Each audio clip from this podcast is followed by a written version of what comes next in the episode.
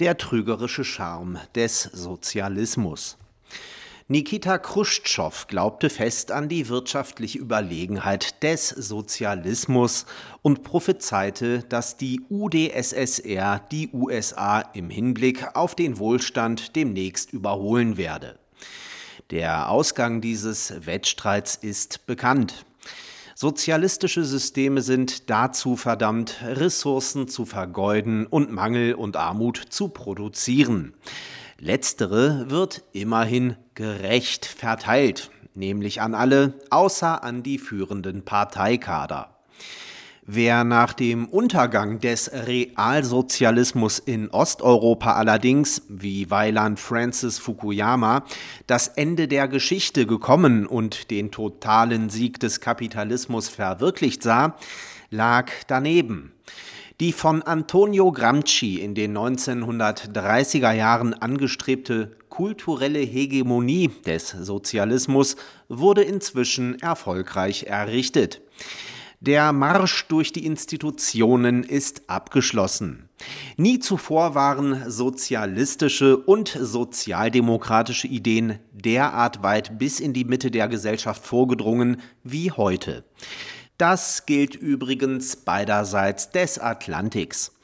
Wer meint, die USA wären noch heute ein Hort des Kapitalismus, kennt die auch dort mittlerweile üppig wuchernden wohlfahrtsstaatlichen Strukturen nicht. Sozialismus und Kommunismus meinen ein System, in dem eine totale Vergemeinschaftung der Produktionsmittel herrscht. Der von den etwas schlaueren Linken ersonnene Sozialdemokratismus belässt das formale Eigentum an den Produktionsmitteln zwar in privater Hand, reguliert aber Art und Weise der Herstellung von Gütern und Dienstleistungen sowie Arbeitszeiten und Löhne derart umfassend, dass der Eigentumsbegriff zur leeren Hülle wird.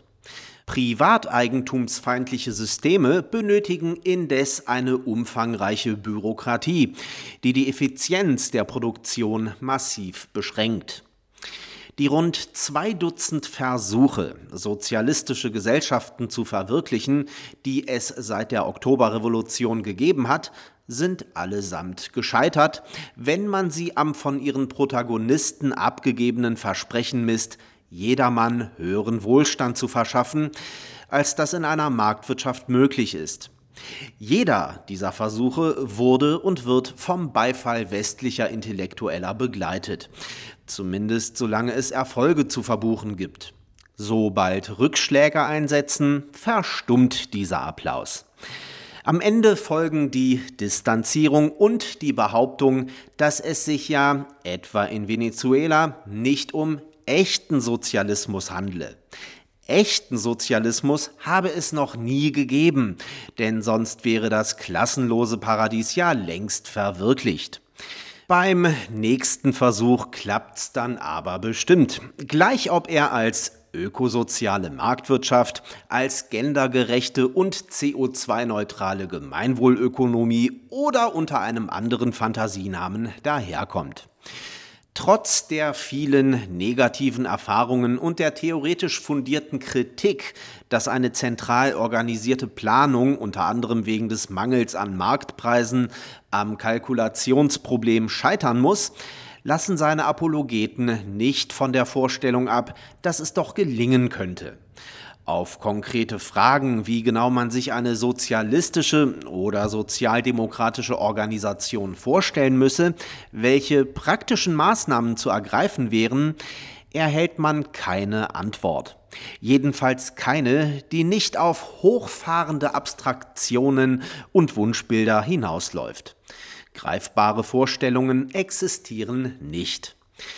Das Problem des Kapitalismus ist, dass er stets mit einer fantastischen Märchenwelt kontrastiert wird, mit der verglichen er naturgemäß alt aussieht. Sozialismus dagegen fühlt sich, wie der liberale Ökonom Christian Niemitz konstatiert, einfach gut an. Dass die Sozialisten davon leben, dass der Kapitalismus eine derart effiziente Wohlstandsproduktionsmaschine ist, ist ein Treppenwitz der Geschichte. Gefühle schlagen die Vernunft allemal.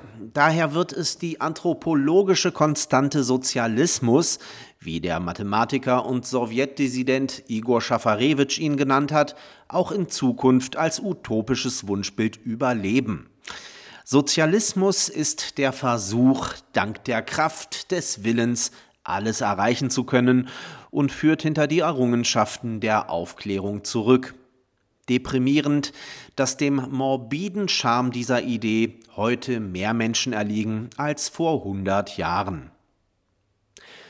Sie hörten einen aktuellen Beitrag von Andreas Tögel. Dieser Artikel ist zuerst auf der Seite Express für Selberdenker erschienen. Am Mikrofon verabschiedet sich Martin Moczarski.